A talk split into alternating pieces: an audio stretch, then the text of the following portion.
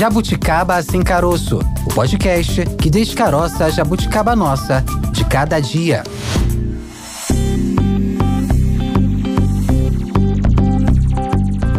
Está no ar mais um episódio do Jabuticaba Sem Caroço, podcast da Sputnik Brasil. Já adianto o seguinte: você que está nos ouvindo, sabe o que pode fazer? Logo assim que a gente apresentar o tema, aproveita, pega o link desse episódio e compartilha com seus familiares, com seus amigos. Quem sabe o tema de hoje do nosso podcast pode virar um tema de conversa aí na sua roda de amigos. Eu sou Tayana de Oliveira, estarei junto com Maurício Bastos nessa próxima hora para falar hoje sobre a política política no carnaval.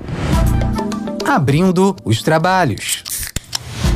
A maior festa popular do mundo, Taena, muitas vezes se torna uma grande oportunidade para críticas contra a política brasileira, crítica contra os costumes, crítica social. O carnaval, desde sua criação, foi muitas vezes perseguido, foi censurado, reprimido, adiado e até mesmo cancelado pela tristeza da população. E os desfiles das escolas de samba do Rio de Janeiro são marcados aí por inúmeros momentos de protesto por parte das agremiações durante seu desfile né, Thay? É, esse ano não tá muito com aquela expectativa, não, de aguardar o que as escolas vão apresentar. Eu lembro que na gestão de Marcelo Crivella aqui no Rio de Janeiro, havia expectativa para o desfile da Mangueira, né? Porque já era ventilado que teria um tom crítico em relação a essa coisa envolvendo o repasse para as escolas de samba. Então, pouco antes da, de começar o desfile da Estação Primeira de Mangueira, o pessoal tava com aquela expectativa: que será que vai aparecer? Qual, é, qual vai a crítica. Esse ano parece que os ânimos estão mais calmos, né? Digamos assim. O pessoal tá mais tranquilo. É, parece que nos últimos 10 anos, né? Vamos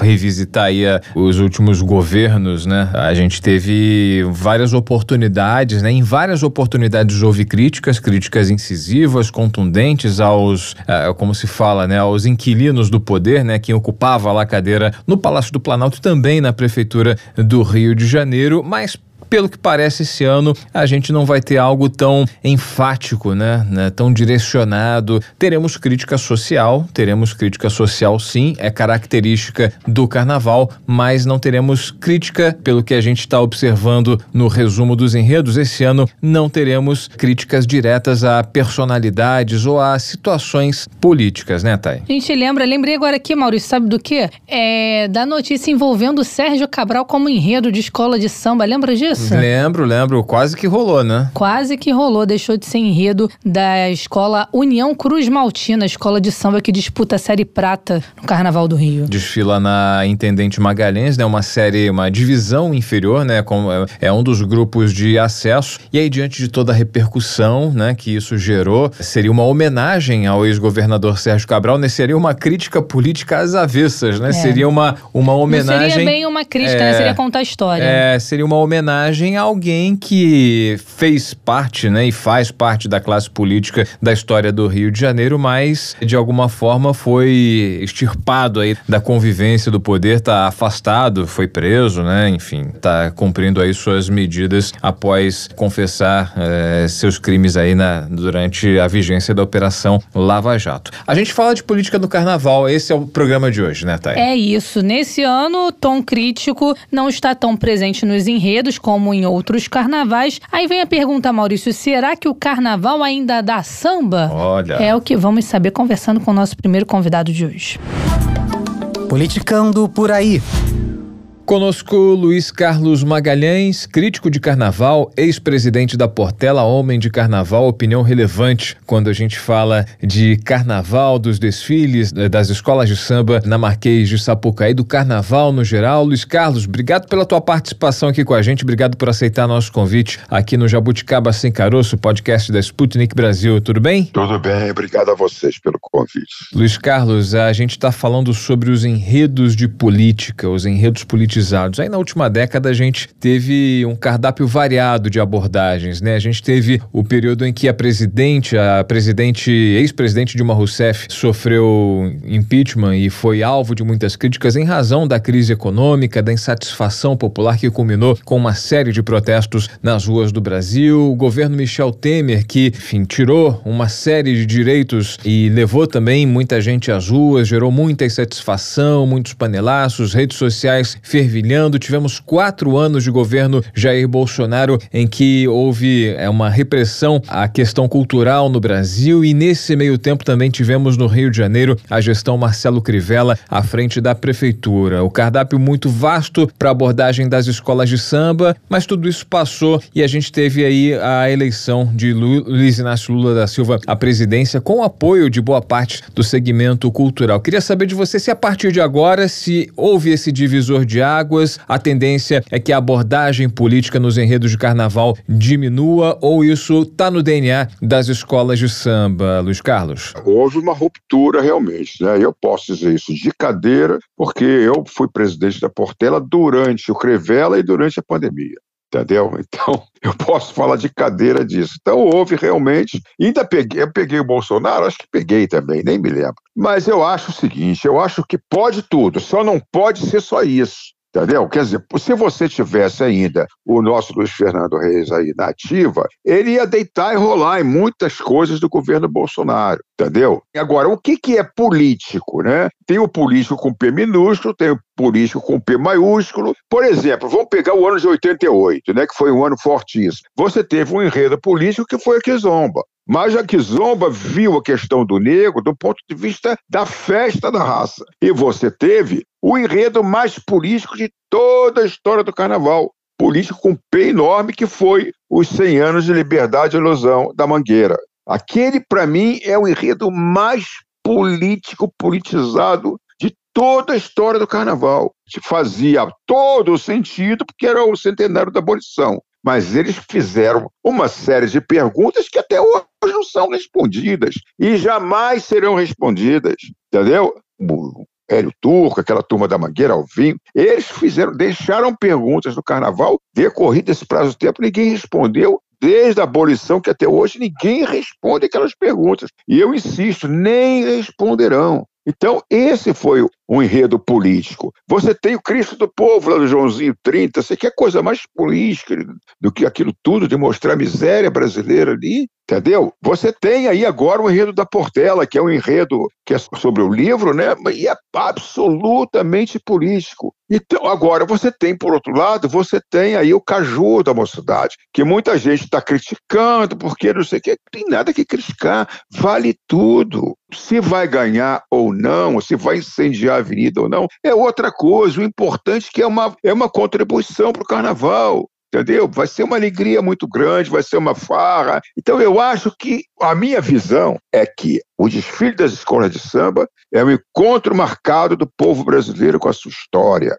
Então tudo que está na história brasileira vale. O enredo político teve muita discussão aí em razão do, do, do enredo do, do Leandro Vieira, entendeu? Que ele, é, até pegando a questão religiosa, que a arquidiocese ia impedir, Nada disso, entendeu? Nada disso. Vale tudo, pode tudo. Agora, quem faz o enredo tem que responder, não pode ofender, não pode desrespeitar a religião do outro. Tudo isso da lei civil. Eu acho que o tratamento do carnaval, dos enredos, é dentro da lei civil. Pode tudo, só não pode é ofender, é machucar as outras pessoas. Se fizer isso, se agredir as outras pessoas, se fizer isso, tem que responder na forma da lei. Não tem que ter censura, nada disso. Responde na forma da lei. É isso. Então, nesse sentido, abrindo esse arco tão grande, eu acho que vale tudo. É a escola que corre o risco de um enredo ser absolvido ou não. Que não adianta nada a escola fazer um enredo,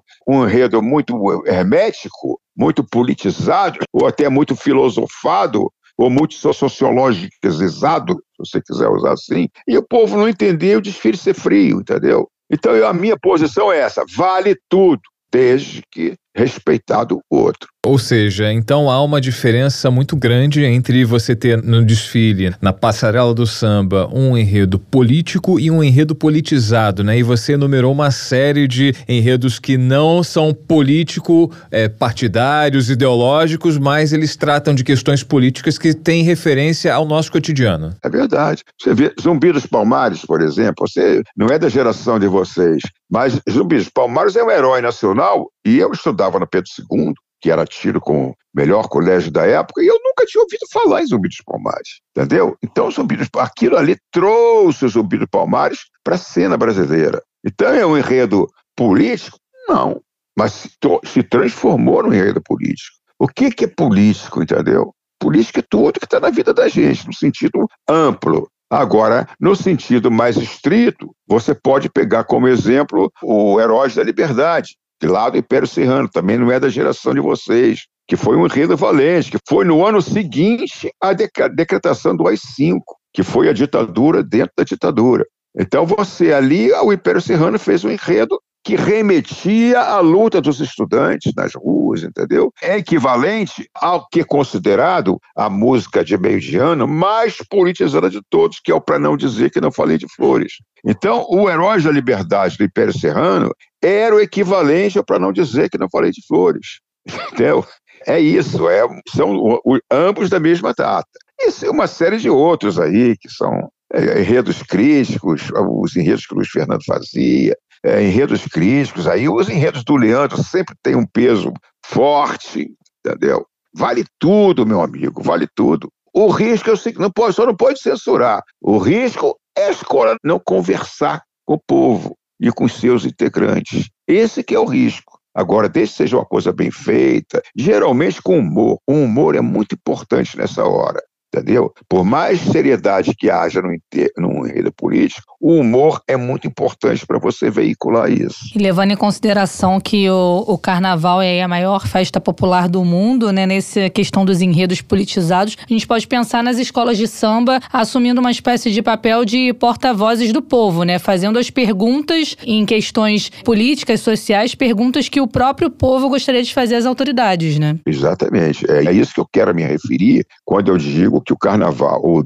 carnaval não, carnaval é outra coisa, que o desfile de escolas de sambas é encontro marcado do povo brasileiro com a sua história. Então, tudo que está dentro da história do povo brasileiro pode ser contado, entendeu? Agora, é perigoso partidarizar, porque quando partidariza e está do lado da nossa corrente política, nós gostamos achando graça, achamos graça. Agora, quando é partidarizado na outra posição, a gente acha que é, é indevido. Entendeu? Então eu acho que partidarizar é complicado. Eu acho que você tem uma postura política, entendeu? Você tem que ter uma postura, uma, até uma identificação política, mas não partidarizar, fulanizar, entendeu? Acho errado. Eu acho errado fazer um enredo sobre o Lula, por mais que eu, eu seja partidário do Lula, mas eu acho errado fazer, entendeu? Porque aí vai, um vai fazer sobre o Collor, vai fazer sobre o, o Bolsonaro, vai fazer um sobre, entendeu? Acho que tem que ser uma coisa sutil, bem feita, com inteligência. Aí eu acho que engrandece o carnaval engrandece o carnaval. Agora, Luiz Carlos, quando, por exemplo, a gente vê é, retratado, inclusive é, perfeitamente retratado, né? Um Jair Bolsonaro na Marquês de Sapucaí, com o, o Marcelo Adnet foi se vestiu de, de Bolsonaro e, e aí, ao mesmo tempo, a gente não tem, por exemplo, uma, uma crítica, como você falou, né? Fulanizado, né? Quando você direciona uma crítica a uma determinada pessoa, né? Quando há uma, uma crítica direcionada, apesar de não levar um nome, né? Mas quando você você vê ca totalmente uhum. caracterizado. É a sutileza que eu falo. Você vê que o enredo não foi sobre o Bolsonaro. O Bolsonaro foi um ingredientezinho ali um tempero que foi colocado no. Como foi o caso da Marielle. O enredo não foi sobre Marielle, mas ela tem lá a presença dela, tem um tempero dela, entendeu? Isso eu acho super válido, acho que engrandece o carnaval, acho que contribui para o carnaval. Tanto quanto contribui o Caju também, cara, entendeu? Contribui o Caju, vale. Agora, se o, o julgador vai achar que é indevido e denota baixa, é problema da escola, entendeu? Que é irrelevante falar do Caju, eu não acho. Eu acho que vai ser uma alegria imensa, não estou dizendo que vai ganhar, que vai. Mas eu acho que vai ser uma, um momento importante do desfile, essa passagem aí da, da mocidade. Acho que vai ser importante. Como vai ser importante Tubiti falar do Almirante Negro? Isso aqui é a coisa mais política do que falar do Almirante Negro, cara. o primeiro valente nacional enfrentou a Marinha, rapaz, um homem pobre, preto, tá certo? Sofreu pra caramba e enfrentou a Marinha brasileira, que era uma das maiores do mundo nessa época. A Marinha brasileira, ao tempo do Almirante Negro, era uma das maiores do mundo. E com aquela disciplina imperial ainda, entendeu? Só os oficiais da Marinha eram todos da elite brasileira. E ele foi lá e enfrentou. Então você quer um, um enredo mais político do que esse? É só para a gente repassar aqui, para quem não está acompanhando de perto, né? O Paraíso do Tuiuti vai trazer essa, essa homenagem, né? Vai falar sobre o João Cândido, né? O almirante negro, homenageado no enredo do Tuiuti, né? Glória ao almirante negro, né? Que fala sobre esse militar brasileiro que foi o líder da revolta da Chibata. Exato. O que foi um movimento contra os castigos físicos, né? Que a Marinha é, é, utilizava com os soldados, a maioria negra, né? A maioria negra. Esse ano a gente, além desse enredo trazido pela Tuiuti, vai ter pelo menos mais dois enredos que não são políticos, mas são politizados, né? A gente tem aqui uhum. o Salgueiro falando sobre, trazendo o enredo Utucara, né? Ele fala da mitologia Yanomami que revisita, inclusive, a crise indígena do ano passado, em que a gente teve aquelas imagens tristes, né? Aquelas imagens muito duras sobre aquela crise é vivida por aquela população, aquela crise humanitária vivida por aqueles povos indígenas, né? É, na verdade é uma luta secular, né? Agora a gente, os meios de evolução dos meios de, de, comunicação, que nós temos tido mais contato, mas é uma luta secular isso, daquele, daquele, daquela gente toda lá. Agora você vê, aí o Yanomami pelo menos no samba, não sei se no enredo, fala: nós não queremos a sua ordem e seu progresso. Não é isso, não é disso que nós precisamos. Entendeu? Você quer coisa mais política que isso? Entendeu? Olha que maravilha. O samba é um grande instrumento. Claro que as alegorias também são um grande instrumento, mas o samba é um grande instrumento para você fazer esse tipo de, esse tipo de ataque. O samba do Salgueiro foi muito feliz nisso. O da Portela é um samba importantíssimo também, um enredo importantíssimo. Era esse que você ia citar também, além do Salgueiro e da Twitch? Isso, isso mesmo, da Portela, né? Que fala sobre o livro. É, sobre o livro, que é, uma, é, é mais difícil, porque para você ter o um entendimento pleno do enredo, você tem que ler o livro. E você sabe que ninguém lê. As pessoas não leem nem sinopse, quanto mais o livro. Então, ah, eu estive no Barracão no sábado, conversando lá com o presidente, e a opção da empresa, da escola, foi fazer uma coisa muito didática, entendeu? Para passar por isso agora, o, o samba também ataca isso tudo, entendeu? Ataca isso tudo. Como foi o Baobá, geralmente todo o samba de, de perfil africano ele tem essa carga, né? Ele tem essa carga de quando mostra a injustiça, ele mostra o lado político da coisa. Eu acho que precisa os enredos de, de natureza africana, é, afro-brasileira, precisava falar um pouco da África atual, mostrar o que, que tem na África no ramo da ciência, da tecnologia, porque não é só passado. Tá certo? Senão você fica só falando do passado da África, passado da África, e também da religiosidade. Entendeu? Então, acho que tem que pegar, trazer um pouco para hoje. O que está acontecendo na África hoje? Pensando em tudo isso, Luiz Carlos, que a gente ponderou até agora nessa nossa conversa, relembrando enredos antigos, falando dos enredos desse ano, uma sociedade cada vez mais engajada com essas questões políticas, fazendo cada vez cobranças mais duras através da internet, das redes sociais. A gente consegue pensar hoje num carnaval separado da política? Dá para pensar carnaval sem política? Eu acho que dá. Por quê? Porque a minha tese é a seguinte: vale tudo. Então, se a escola cismar de falar sobre o caju, que fale. Se cismar de falar sobre a ecologia, que fale. Entendeu? Eu acho que vale sim. Agora, eu acho que dá para fazer. Não, não, não, não, acho difícil que isso ocorra. Porque com essa questão do bolsonarismo, eu acho que a sociedade ficou muito.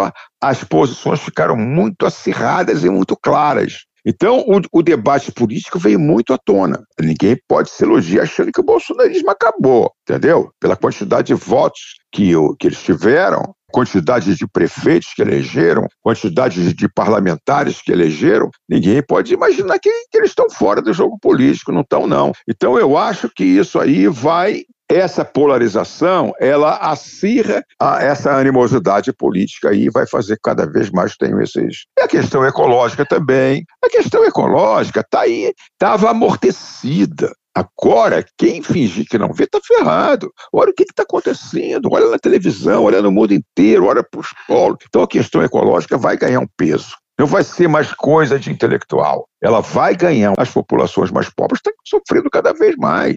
Tá certo? Não adianta botar sua culpa no El Ninho, não. O homem está agindo mal. Então, a questão ecológica, que é uma questão que é a política do futuro. Na verdade, o que é a política do futuro? É a questão ecológica, é a questão de classe, sim, é a questão étnica e é a questão de gênero. Então, é, isso tudo é muito político, muito político. Isso cada vez mais vai ocupar o espaço também do carnaval, dos blocos, das novelas de televisão, e o carnaval é um reflexo disso. A gente está conversando com o Luiz Carlos Magalhães, crítico de carnaval e ex-presidente da Portela aqui no Jabuticaba Sem Caroço, podcast da Sputnik Brasil. Só para lembrar, né, a gente falou dos enredos da Paraíso do Tuiuti, que conta a história de João Cândido, que liderou a revolta da Chibata. Falamos também rapidamente aqui sobre o enredo que vai ser trazido pelo Salgueiro, né, o Utucara, fala sobre a mitologia Yanomami em defesa dos povos indígenas que vêm sofrendo aí uma crise humanitária que foi agravada aí no ano de 2022 e a Portela falando aí sobre trazendo o enredo Um Defeito de Cor que é baseado no livro da Ana Maria Gonçalves, o livro Um Defeito de Cor que fala sobre a trajetória de Luísa Maim, que é uma africana que foi sequestrada e traficada para ser escravizada no Brasil, mais politizado do que esse enredo falando sobre raça impossível, né, Luiz Carlos? Portela foi muito feliz também. A Portela, na trajetória dela, não tinha muito esse tipo de enredo entendeu? Agora, de, de alguns anos para cá, sim. O, o, o, Baobá foi uma coisa muito bonita, né? Você trazer ali o Baobá, agora trazendo esse enredo. Agora, a Portela não trazia, não é por nenhuma razão, é porque sei lá, a Mangueira também, a maioria, a maioria dos enredos não é, não, está amadurecendo muito. Isso aqui daqui para frente é que vai ser com esses carnavalescos novos, com esses carnavalescos novos, você cada vez mais vai ter esse tipo de, de cavucada na história, né? Repito, não pode é fazer uma coisa só para intelectual, entendeu? Só para acadêmico, fazer uma coisa muito hermética. Agora, você tem como fazer, você tem como. O outro exemplo que eu dou foi a Grande Rio com o Exu, né? O Exu, eu fui criado, o Exu era o capeta, entendeu? Eu, família branca, de origem europeia, para mim, Exu era o capeta. O, o Grande Rio deu uma aula, falou que não é bem assim, não. Entendeu? Então eu acho que tem como fazer isso. Não pode cair na armadilha de fazer um enredo muito hermético. Que aí que não, que não seja do interesse do público. Que aí o público só vai gostar em razão de luzes e cores. Vai ver a escola passar, vai ver luzes e cores, a beleza dos carros, mas a beleza principal, que é a beleza do enredo, é a beleza que os olhos não veem, essa beleza que é a mais importante de todas. Mais importante do que as alegorias, mais importante que a comissão de frente. O Luiz Carlos, eu queria aproveitar também para saber de você, né? Além dessa, dessa questão desses enredos que a gente acabou se aprofundando por serem os mais politizados desse carnaval, a gente sempre associou o feitio de determinados enredos aos carnavalescos, né? A gente, nos últimos tempos, tem aí Leandro Vieira como representante dos mais notáveis quando a gente fala de enredo politizado e enredo político, né? A trouxe nos últimos anos a, a Mangueira, né, para o cenário, né, para discussão, muito,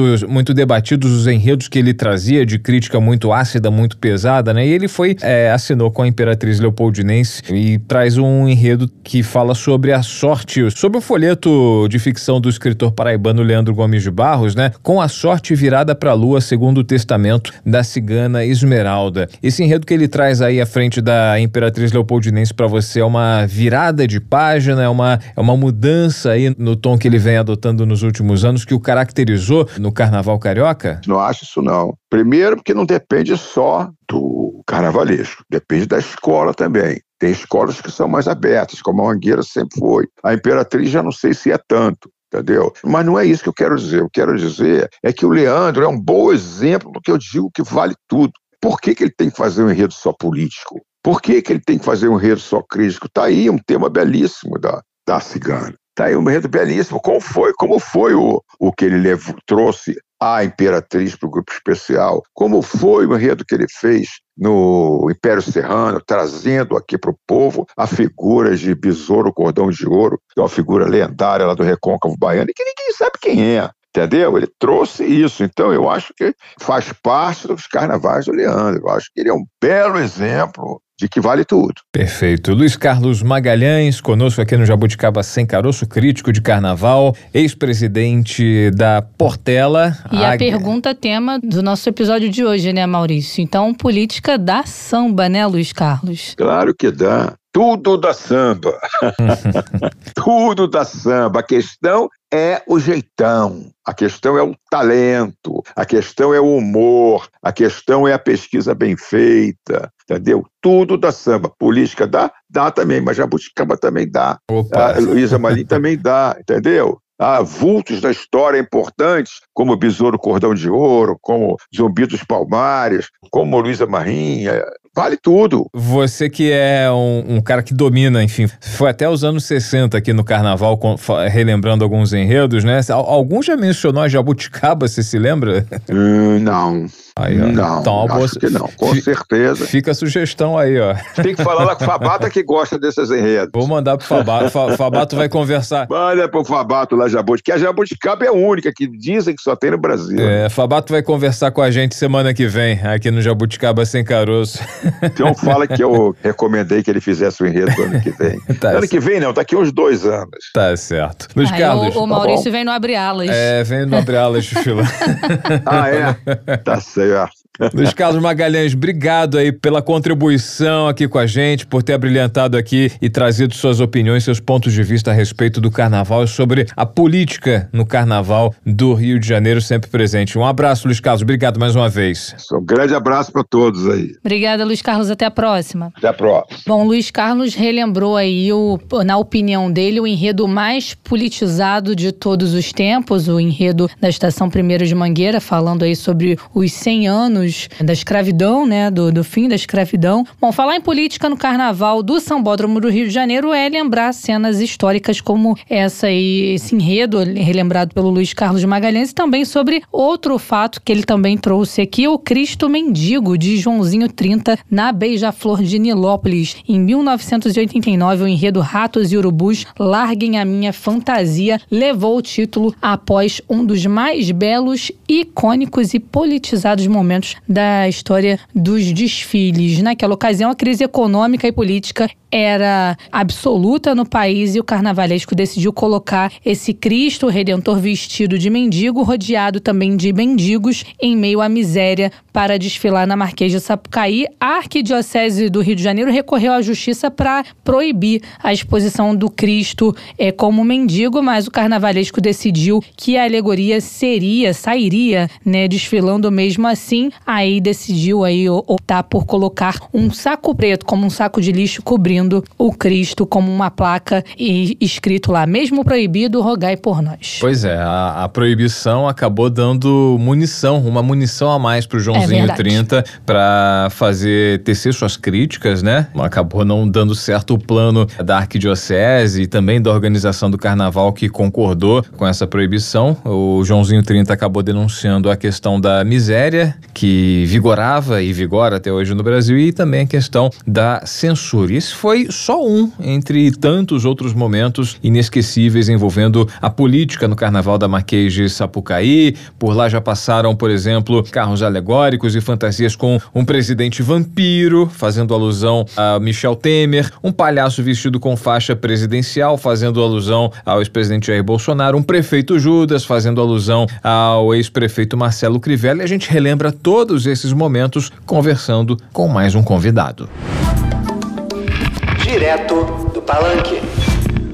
Conosco Luiz Fernando Reis, carnavalesco e comentarista de carnaval da Rádio Tupi, com a gente aqui no Jabuticaba Sem Caroço, podcast da Sputnik Brasil. Luiz Fernando, seja muito bem-vindo. Como vai? Tudo bem? Tudo bem. Agradeço a você a ligação, o pessoal do Sputnik aí. Eu estou à disposição de vocês, tá bom? Eu estarei aqui pronto a responder. Beleza? Luiz Fernando, maravilha poder contar com você. Luiz, é você que é especialista, a gente está analisando a abordagem política no carnaval, né? O carnaval é uma manifestação popular, uma manifestação repleta de espontaneidade e ela reflete a realidade social da nossa população, né? A gente invariavelmente tem o carnaval atrelado à população mais pobre, né? O carnaval nasceu, né? As escolas de samba nasceram dessa população marginalizada, pauperizada e hoje em dia o berço do samba continua sendo dessa mesma forma, né? Pouca coisa mudou em relação a essas origens do samba do, nos últimos anos, né? Nos, nas últimas décadas, assim podemos dizer. E sempre há motivação política para desenvolver os enredos, né? A gente tem aí na última década, né? A gente teve um prato cheio, né? Um cardápio variado de abordagens de enredos políticos e de enredos politizados, né? A gente teve Jair Bolsonaro no poder nos últimos quatro anos, na presidência da República. Antes tivemos Michel Temer,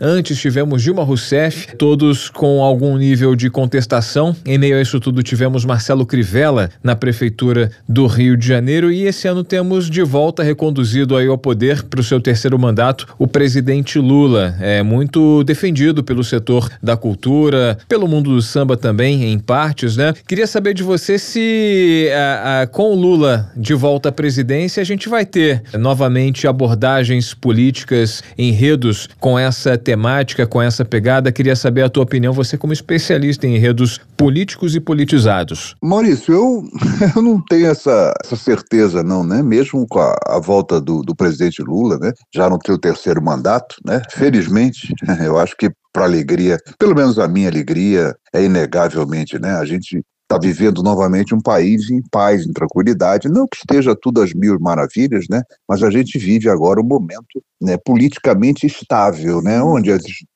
as instituições são respeitadas, onde a gente tem realmente uma vida pública normal, né, digamos assim. Mas essa preocupação que a gente tem, né, com os enredos críticos, eu estou começando a ter uma visão um pouco diferente, distinta disso, porque Maurício, uma coisa importante a gente deixar claro: os enredos críticos eles são feitos, são proporcionados por pessoas, por carnavalescos, que têm uma visão crítica mais apurada. E eu não vejo isso, com exceção de poucos nomes, né? Eu vejo, de repente, um Jacques Vasconcelos, eu vejo, por exemplo, o Niniando Vieira, e talvez o próprio Edson Pereira, né, que está fazendo Salgueiro, mas é, eu vejo uma, uma visão um pouco, digamos assim, fora desse processo, ou seja, eu não vejo pessoas com interesses na conscientização política de nosso povo, né, através desses carnavalescos, e muito menos, aí eu sendo muito sincero, e muito menos eu vejo essa visão progressista por parte dos dirigentes, né, que são os comandantes da festa, com raras exceções, né, a gente tem alguém progressista, como é, por exemplo, o presidente da Portela, o Fábio Pavão, mas está seguindo uma outra linha de enredo, um outro estilo de enredo. Então, eu não sei se essa volta política ou se há esse interesse também de alguns dirigentes, eu acho que não há interesse de dirigentes, né, em, em ter essa visão política, de essa visão de enredos políticos críticos de volta. É possível, claro que é possível, mas eu vejo também que com a normalidade, é, democrática no país, você tende a não ter essa, esse viés. Quer dizer, no último governo a gente tinha né, um prato cheio para que você criasse a crítica política em função de, de, anormalidades. Eu nunca vi o, país viver um momento tão difícil. E eu fico até te colocando isso, né? Eu sou um crítico da mídia. Eu acho que a mídia não se comportou como deveria ter se comportado no último governo colocando, aplacando mais, colocando mais o dedo na ferida. É isso. Mas eu acho que deu para tentar explicar o que eu te falei, né? Quer dizer, o que eu tentei te colocar. Eu acho que falta vontade de fazer enredos críticos e políticos. Mais ou menos por aí, tá bom, Maurício? Bom, Luiz Fernando, se você fosse pontuar é, na história do carnaval, na sua opinião, o enredo mais politizado de todos os tempos, qual enredo você apontaria? Olha, nós tivemos grandes enredos. Leandro Vieira fez há, há, alguns anos atrás, há quatro, cinco anos atrás, um enredo maravilhoso, a história. Ele fez uma recontagem, né, uma releitura da história do Brasil, que foi uma coisa maravilhosa. Né? Eu acho que o Jacques Vasconcelos fez essa releitura também há alguns anos lá no Paraíso Tuiuti, inclusive o Tuiuti foi vice-campeão, né? Então nós temos bons momentos. Eu mesmo, né?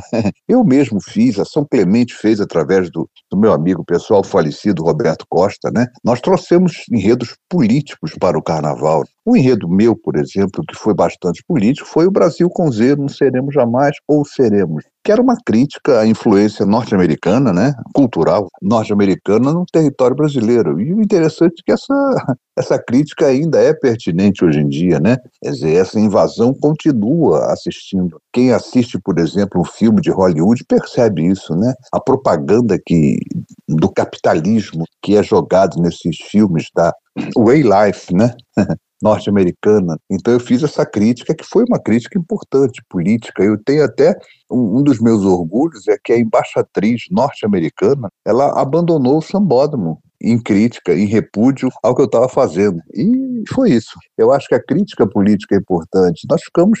Eu fiz um enredo também sobre o Chico Anísio, onde, em dado momento, o samba enredo, no caso, dizia o seguinte: tantas loucuras dos ministros e dos trapalhões. Né? Era um enredo que a gente pedia civis no poder. Era um enredo que a gente pedia, por exemplo, militares de volta ao quartel. E no último governo a gente viu que os militares adoram, né? Adoram o poder, adoram mexer nessa coisa do poder, infelizmente. É isso, eu acho que já tivemos grandes enredos, né? enredos bastante contundentes. A própria São Clemente fez, até envolvendo mais o lado social da coisa, mas tão crítico quanto, né? Crítica política, né? Então eu, eu reafirmo, para que haja uma crítica política, é importante que você tenha um carnavalesco crítico. Um carnavalesco que seja politizado, seja progressista, que tenha uma visão do mundo. E um outro detalhe também, que é muito importante a gente colocar: um carnavalesco sozinho, ele não propõe um enredo, né? Ele não pode trazer um enredo para a avenida onde seja a ideia pessoal dele. É importante que a comunidade o acompanhe nisso. E eu vou ser muito sincero, eu vejo uma, a nossa comunidade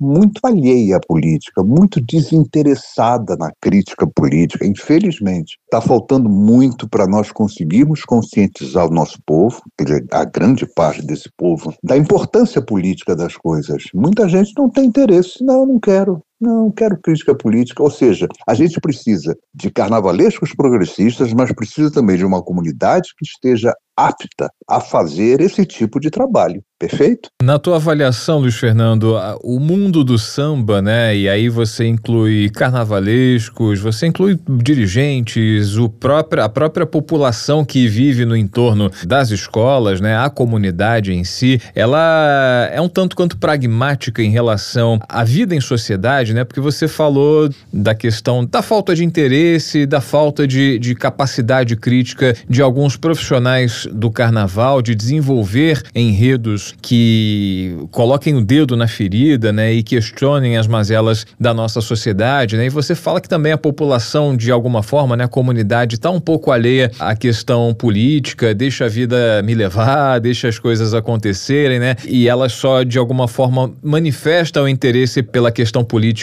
no momento em que, por exemplo, falta água na comunidade ou falta luz, aí vai lá, protesta e direciona o seu a sua insatisfação, a primeira autoridade que aparece sem a capacidade reflexiva de saber quem é o responsável por aquilo, enfim, saber ter a consciência política de entender o porquê de aquilo está acontecendo, né? Falta um pouco de consciência política no sentido global, né? Para carnavalescos, para dirigentes, para a comunidade como um todo. Perfeito, Maurício, exatamente isso. Eu acho que falta essa consciência, falta isso. Você tem o exemplo aí de manifestação, o povo se manifesta muito pouco. Você não vê o povo se manifestar no momento nenhum. A gente tem situações aí de, por exemplo, vou dar um exemplo simples. A mídia faz um trabalho gigantesco apoiando as privatizações. E o povo é incapaz de, de ter um, um, senso crítico, de analisar isso corretamente, e ele acaba pagando mais alto, né? seja na conta de luz, seja na conta de, de gás, seja na conta né, de, de água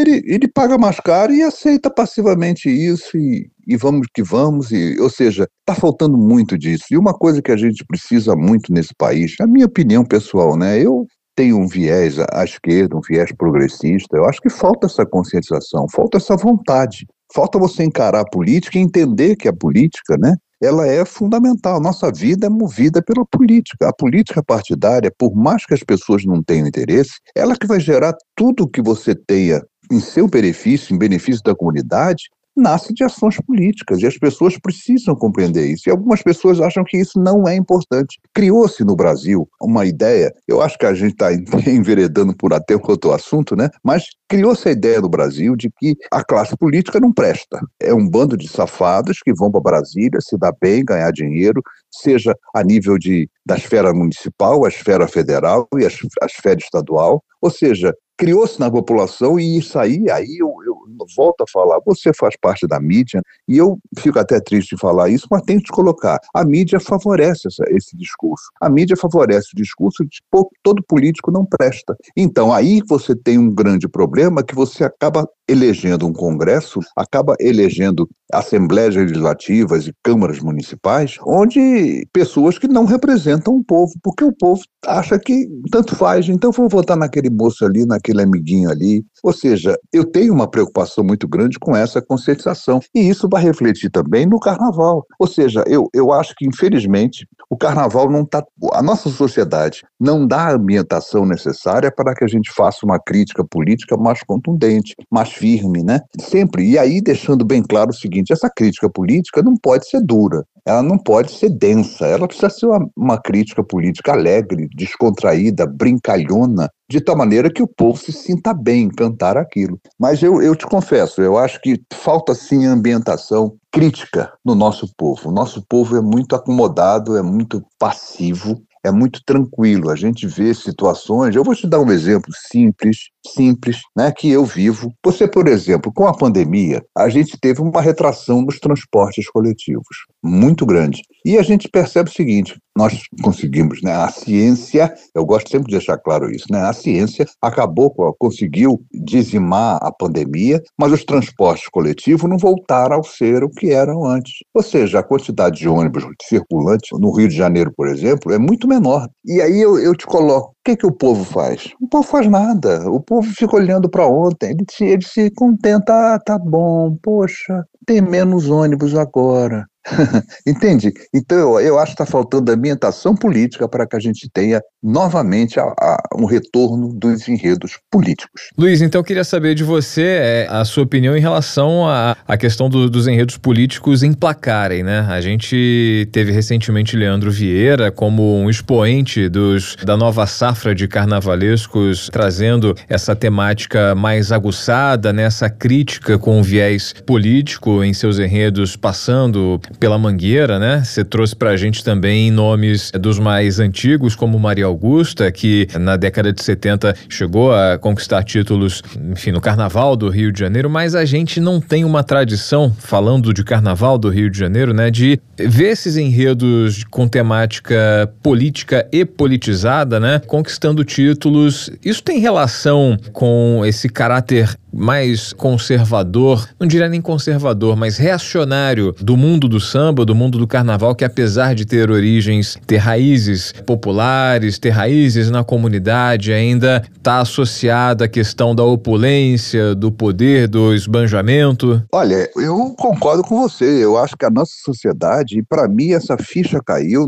durante o governo passado, ficou muito claro isso para mim. As eleições para o Congresso Nacional também deixam isso claro, que o nosso povo é muito conservador, excessivamente conservador, excessivamente reacionário. Falo isso na sociedade como um todo, né? E o mundo do samba, te coloco novamente, o mundo do samba é também muito, muito reacionário, muito conservador, inegável. E aí eu te coloco uma coisa, essa visão que a gente tem, né? Do carnavalesco. Não, não, não adianta o carnavalesco ser progressista se a diretoria que ele vai trabalhar, que ele vai executar um, um, serviço de carnavalesco, se essa diretoria também não for progressista. Então, enquanto essa, essa, essa diretoria for conservadora, ou seja, quem dá as cartas, quem manda, quem tem o dinheiro, quem vai bancar o projeto, se ele não for progressista, ele não vai aceitar. A ponto, por exemplo, vou te dar um exemplo, infelizmente tem que lembrar disso. Quando o Crivella foi candidato e, e o povo progressista progressista avisava da dificuldade, do problema que poderia gerar, o mundo do samba, as escolas, os dirigentes das escolas apoiaram o Crivella. Claramente apoiaram. Poucos presidentes se negaram a apoiar, mas a, a grande maioria apoiou. Talvez a Portela, o Salgueiro na época, a diretoria do Salgueiro, a diretoria da Mangueira, foram contra. Mas,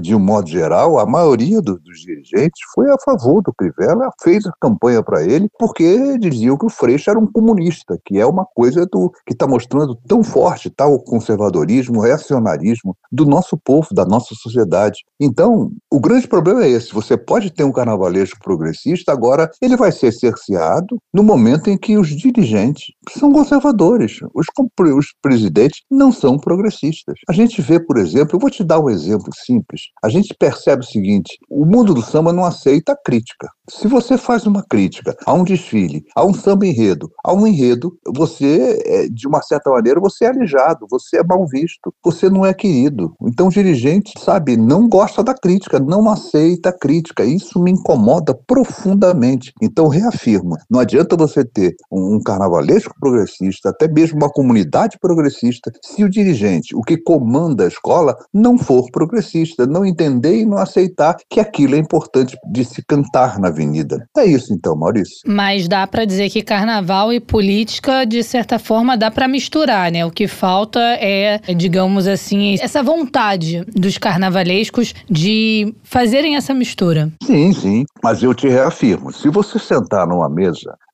com carnavalesco, gente, você você tem alguns carnavalescos que são fruto de uma sociedade alienada, eles estão preocupados com a arte de fazer a arte deles, eles não estão preocupados na conscientização, nem querem conscientizar nada nem ninguém, até porque nunca se preocuparam em se conscientizar eles mesmos.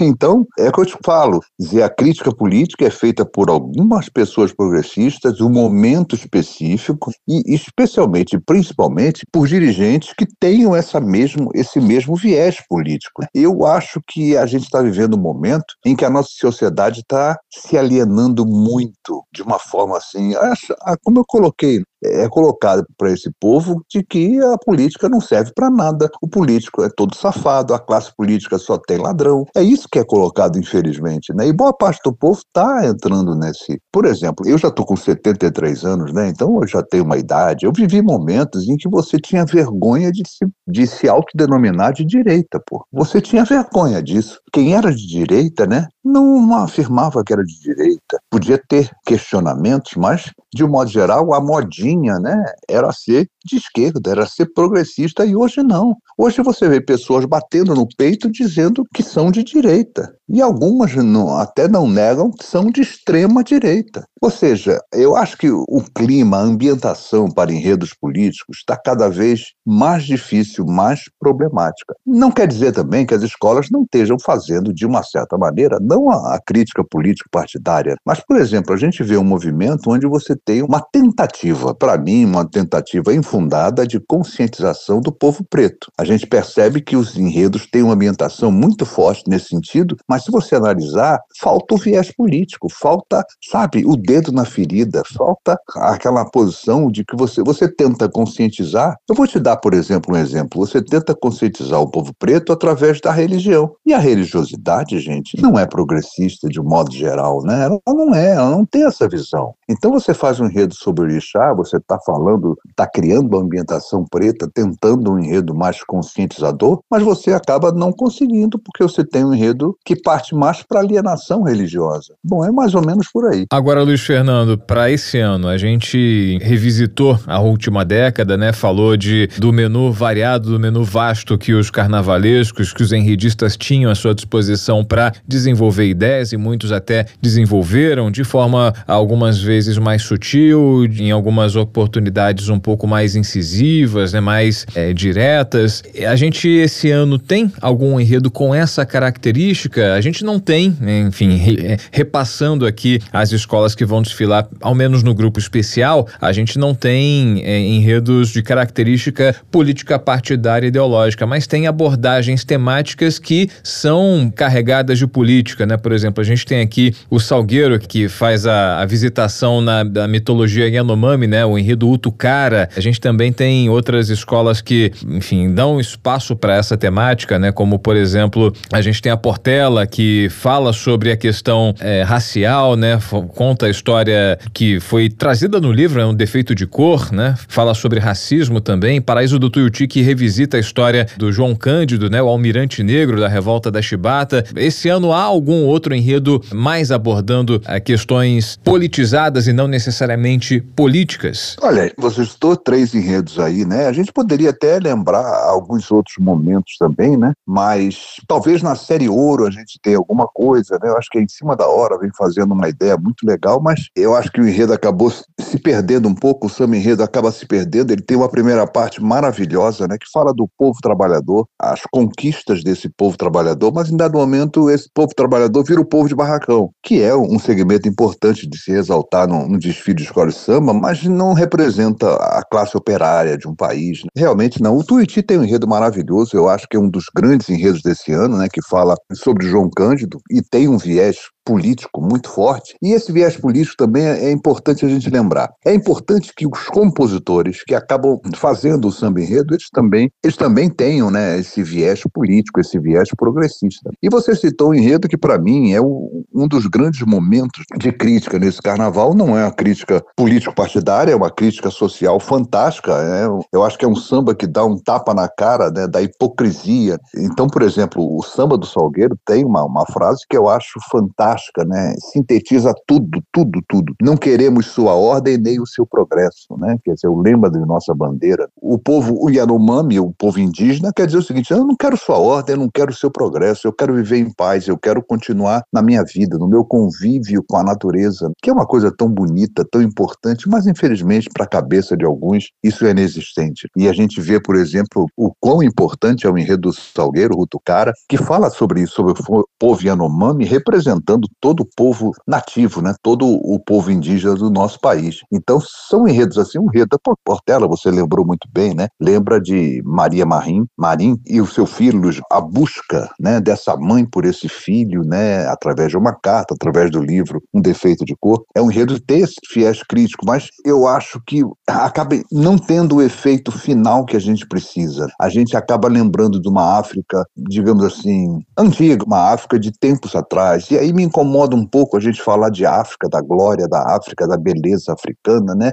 E não percebe o dia, o momento atual da África. A África, né, foi o, o continente mais vilipendiado, mais roubado. Ou seja, as riquezas africanas, né, que ainda estão lá, alguma, alguma dessas riquezas, ele foi explorado seguidamente, né? E a gente não toca nesse ponto. O colonialismo na África foi gigantesco. O que se levou desse povo, inclusive a própria escravidão, né, gente? A própria escravidão escravidão é um exemplo disso. A exploração no mundo europeu, principalmente do mundo europeu, pela África, gente. Quer dizer, a África era toda colônias, e todas essas colônias, a gente pode dar exemplo, por exemplo, de África do Sul, gente, exemplo do Congo, ou seja, e outros países africanos, né, que sofreram muito com isso. E a gente fica cantando uma glória a uma África que já não existe mais. É uma África que a gente, lá de trás, a gente lembra de egípcios, a gente lembra de Etiópia. Eu tenho uma visão muito crítica em relação a isso. Então a gente conta as glórias de uma África que já não existe mais. E a gente, se contar mais, essa coisa da, do sofrimento,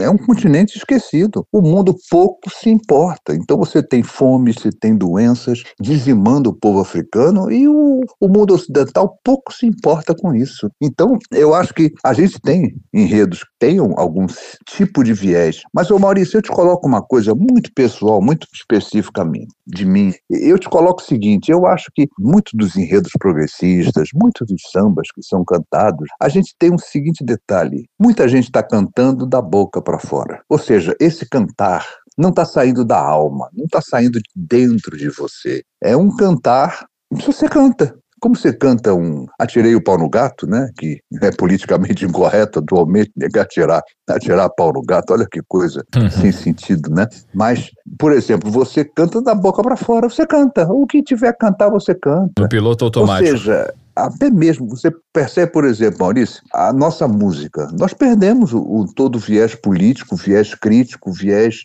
progressista da nossa música. A nossa música hoje, essa música sertaneja, gente, é um negócio assim, água com açúcar, e é um negócio bobo, tolo, é só fala de amor, de chifre, de traição. Você não tem mais um grande momento da música popular, você não tem um Chico Buarque no ápice, você não tem um Milton Nascimento, você não tem um Gilberto Gil, um Caetano Veloso, né? um Alceu Valença. Sabe, você não tem. O viés crítico artístico desse país está tá acabado praticamente. Você não tem a nível de teatro, por exemplo, a nível de cinema. Ou seja, antes da gente começar né, a tentar exigir que os enredos da escola de samba sejam políticos, a gente tem que tentar também lembrar que a sociedade precisa se politizar e ela não está interessada atualmente em se politizar. Por isso que é importante a conscientização constante. Mas é isso, a gente nunca perde o viés político, o viés de colocar o dedinho na ferida, de dar um beliscão aqui, um beliscão ali, mas muito aquém do que eu particularmente gostaria, né? Mas é aquele negócio, eu sou um e outros são outros, então é complicado. Por exemplo, o Leandro Vieira, eu esperava que ele trouxesse um enredo mais político, e já é o segundo carnaval que o Leandro não traz a temática política para a avenida. Isso me incomoda, eu acho o Leandro top 1, é o melhor carnavalesco que nós temos hoje em dia. Mas veio com dois enredos, né? Inclusive, ano passado fez um enredo maravilhoso sobre Lampião, que acabou trazendo, né? Até tinha uma frase importante, adeus capitão. Pouca gente falou nisso, né? Mas esse adeus capitão tinha um sentido político fortíssimo. Ele acabou sendo o grande campeão, merecidamente. Traz esse, esse ano um enredo sobre o cigano, que é uma temática plasticamente muito bonita, vai te gerar plasticamente um trabalho muito bonito, mas eu não vejo a conscientização aí, eu vejo a cigana, uma coisa mais alienante, bonito, respeitando, claro, o povo cigano, suas culturas, suas tradições, mas não traz a conscientização política que eu acho que seria interessante para o carnaval. Marte, em resumo, né, uma arte muito vazia, não, não, não apenas no carnaval, como na música em geral, nas artes, enfim, nas manifestações artísticas em geral que a gente tem acompanhado nos últimos tempos, que é um produto da nossa, da nossa sociedade. Luiz Fernando Reis, carnavalesco, comentarista de carnaval da Rádio Tupi, um dos expoentes do carnaval da história, do carnaval crítico no Rio de Janeiro, fez história história na Caprichosos de Pilares e contou um pouco aqui, dividiu com a gente um pouco da sua opinião, do seu ponto de vista sobre o carnaval, sobre os enredos críticos, sobre a política que continua dando samba, apesar de o cardápio não ser tão variado, tão vasto como nos últimos anos, dando aí a sua opinião pra gente aqui no Jabuticaba Sem Caroço, podcast da Sputnik Brasil. Luiz Fernando, obrigado pela tua participação aqui com a gente e até uma próxima oportunidade. Obrigado, Maurício. Poxa, foi um prazer muito grande conversar com você, né, a gente entrar por essa área. Acabamos falando mais de política, mas eu acho que é, é realmente a temática. Então vai aqui meu abraço, meu agradecimento a vocês. A menina que falou comigo, eu, eu esqueci o nome a dela, Tayana. deixa eu mandar um, um beijo para ela também. Tayana, muito obrigado pela participação, tá bom? Te agradeço aí, tá bom, Tayana? Então, agradeço a vocês do Sputnik por essa oportunidade. Eu estou sempre à disposição, sempre que vocês precisarem, eu estou aqui apto a conversar com vocês, tá bom? Foi um prazer muito, muito grande. Fiquei muito feliz com essa entrevista e estou aqui à disposição de vocês, tá bom? Obrigada, Luiz Fernando. Um abraço. Até a próxima. Até a próxima, Tainá.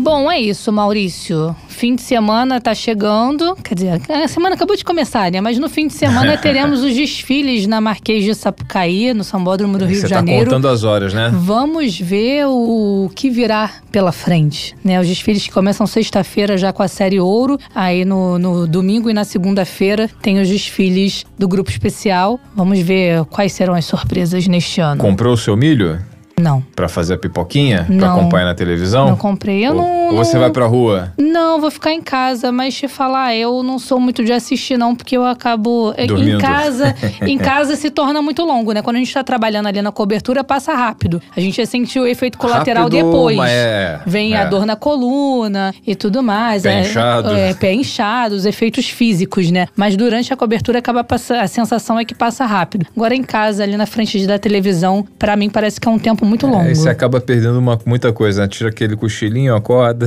É, fora que a, a, transmissão nem sempre fica mostrando ali detalhe por detalhe, né? Aí mostra uma entrevista ali, um camarote ali, o artista ali. Não prende muito a É, minha atenção, não. Dificilmente alguém acompanha 100% do desfile, a não ser que tenha interesse no assunto, né? Seja um estudioso do carnaval ou esteja trabalhando, né? Esse, essa que é a verdade. Uma atração para quem está acompanhando pela televisão, como qualquer outra, mas com, enfim, um toque diferenciado, né? Um toque mais humano, uma arte mais viva, né? Acho que é, é um momento bem interessante e a gente está vivendo essa expectativa para o início do carnaval. A gente continua falando sobre o carnaval nessa semana, essa semana especial de carnaval, né? Isso aí, amanhã vamos falar sobre o destino mais procurado pelos brasileiros para passar o carnaval. Será Salvador? Será Rio de Janeiro? Ou será que os brasileiros estão assim como eu, preferindo um pouquinho mais de paz no carnaval, fugir da folia? Fique sabendo amanhã. É válido a gente reforçar aqui para os nossos jabuticabers. Quem quiser acompanhar, já maratonou, já conferiu todos os episódios e o que eu vou fazer até sair o próximo episódio. Você pode nos acompanhar nas redes sociais, interagir conosco por lá. Estamos no Instagram, arroba. Você pode conferir o conteúdo dos nossos bastidores, pode repostar o que é publicado por lá e pode interagir conosco também. Nas redes sociais, né? Estamos no Twitter e no Instagram. Joga lá Jabuticaba Sem Caroço, você encontra a gente. Isso, no Twitter é arroba jabuticaba SC. Aí é bom ficar ligado porque de vez em quando a gente solta spoiler por lá. É verdade. E claro, nas plataformas de áudio, de streaming de áudio, onde disponibilizamos todos os nossos programas, tá tudo lá na íntegra, então não deixe de acompanhar. Você tá ouvindo de hoje, quer ouvir o de ontem? Então vai lá, dá um pulo. E o de amanhã também vai estar na rede social, vai estar na plataforma de áudio para você acompanhar e, claro, no site da Sputnik Brasil. Ainda encerro com mais uma dica. Hum. Para ficar com bem informado em todas as editorias, em todos os âmbitos, você pode também nos acompanhar no site da Sputnik Brasil. E por lá você ouve ó, o nosso podcast, né? E também aproveita para dar uma passeada pelas notícias. Tem sempre conteúdo inédito, tem sempre matéria, reportagem especial, E entrevistas. tudo que vai aqui no podcast vai também no site em matéria detalhada, aprofundada. Isso, é só acessar sputniknewsbr.com.br. É isso então, Maurício. Até a próxima. Tchau, tchau. Jabuticaba Sem Caroço, o podcast que descaroça a jabuticaba nossa de cada dia.